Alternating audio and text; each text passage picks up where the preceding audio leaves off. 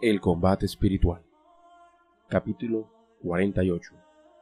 Los frutos que podemos obtener de la meditación en la cruz y en las virtudes de Jesucristo. Lo primero que podemos obtener al meditar en la cruz y en las virtudes de nuestro Salvador es un profundo arrepentimiento de nuestros pecados que fueron los que ocasionaron su pasión y su muerte, un deseo grande de desagraviarlo por las ofensas que le hemos hecho un esfuerzo continuo por conseguir la conversión de los pecadores. Lo segundo que debemos hacer al meditar en la pasión y cruz del Redentor es pedirle confiadamente perdón de todas nuestras faltas, convencidos de que fue por obtenernos el perdón que sufrió tan atroces tormentos. Al recordarlos, deberíamos sentir un verdadero odio y asco hacia nuestras maldades y un gran amor hacia quien tanto ha sufrido por salvarnos. Lo tercero, debe ser esforzarnos con toda la voluntad en alejar del corazón y sofocar en nuestra vida las indebidas inclinaciones que nos llevan al pecado. Lo cuarto, que nos propongamos imitar las admirables virtudes de Jesús, el cual, según dice San Pedro, sufrió por nosotros, dejándonos ejemplo para que sigamos sus huellas. Un modo práctico para hacer con fruto esta meditación. Recordemos un método que produce buenos frutos cuando se hace la meditación acerca de este tema tan importante. Consiste en cuatro puntos. Primero, pensar en lo que hacía Jesucristo mirando hacia el Padre Dios mientras sufría.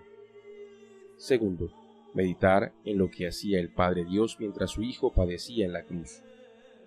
Tercero, pensar en lo que sentía Jesús hacia nosotros mientras padecía su sagrada pasión.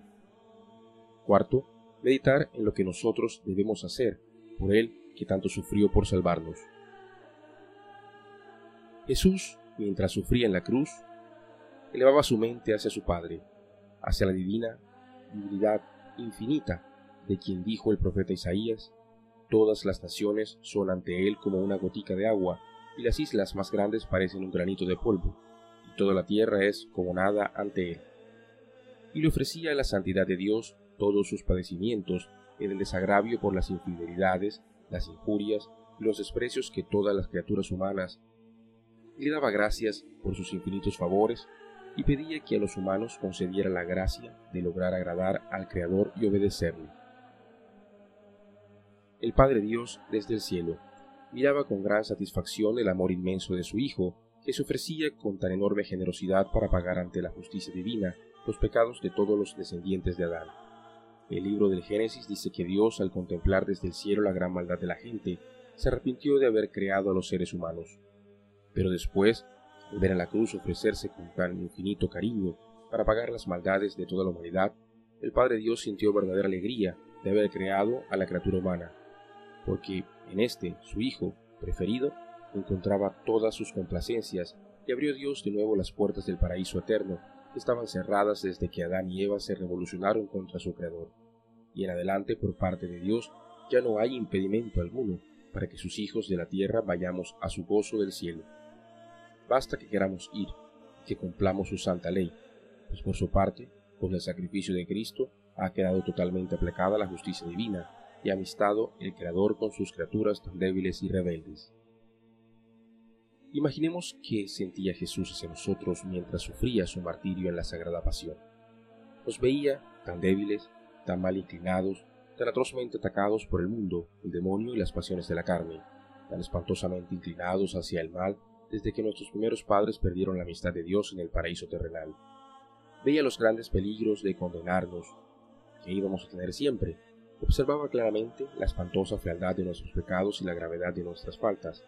Sabía perfectamente que Dios perdona, pero no deja sin sanción ninguna falta y que por tanto las consecuencias de cada pecado son dolorosas y dañinas. Y comprendía también que sin la ayuda del poder divino somos totalmente incapaces de convertirnos y de mantenernos en la amistad con Dios. Por eso durante su sagrada pasión oraba por nosotros, pedía perdón por todas las culpas de los pecadores y borraba con su santísima sangre la sentencia de condenación que deberíamos haber recibido por los pecados. San Pablo dice en bellísima comparación que Jesús tomó la factura de nuestros pecados y de nuestras deudas para con Dios, la lavó con su sangre y la colgó en la cruz como algo ya cancelado. Durante su pasión, estuvo orando por nosotros los pecadores. Bendito sea. Pensemos ahora qué debemos hacer por Él que tanto sufrió por salvarnos. Amor con amor se paga. ¿Qué será lo que Jesucristo quiere que ofrezcamos en respuesta a todo lo que sufrió por redimirnos? ¿Será que aceptamos con alegría y con paciencia la cruz de sufrimientos que Dios permite que nos llegue cada día y así le ayude a salvar pecadores y disminuyamos las penas que nos esperan para el purgatorio? ¿Será que luchemos un poco más por evitar esos pecados que tanto desagradan a la dignidad? ¿Será que nos sacrifiquemos más generosamente por los demás a imitar del Salvador que dio su vida por redimirnos? Consideremos la cruz de Jesús como un libro abierto, en el cual debemos leer y aprender todos los días de nuestra vida. En la vida de San Francisco de Asís se cuenta que ya moribundo decía, tráiganme mi libro. Le llevaron varios libros más, pero él ya ciego los rechazaba.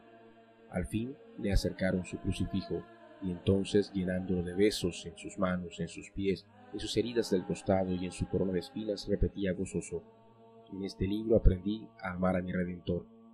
Y murió diciendo al Salvador que lo amaba con todo su corazón. Miremos a Cristo clavado en la cruz y recordemos cuánto nos ha amado. En cambio, digámosle muchas veces, te amo Jesús, Señor, tú sabes que te amo. Oh buen Jesús, que te ame mucho más, que todos te amemos siempre más y más. Peligro. Puede suceder que nos ocupemos durante buenos ratos en meditar en lo que Jesús sufrió en la cruz y el modo como sufrió, pero que después, cuando nos lleguen penas, sufrimientos y contradicciones, nos dediquemos a renegar y maldecir como si no hubiéramos jamás pensado en la cruz del Salvador. Entonces, nos sucedería como aquellos militares que ante sus jefes juran y prometen defender la bandera de la patria, pero apenas aparece el enemigo a atacarlos, salen huyendo y abandonan el campo de batalla.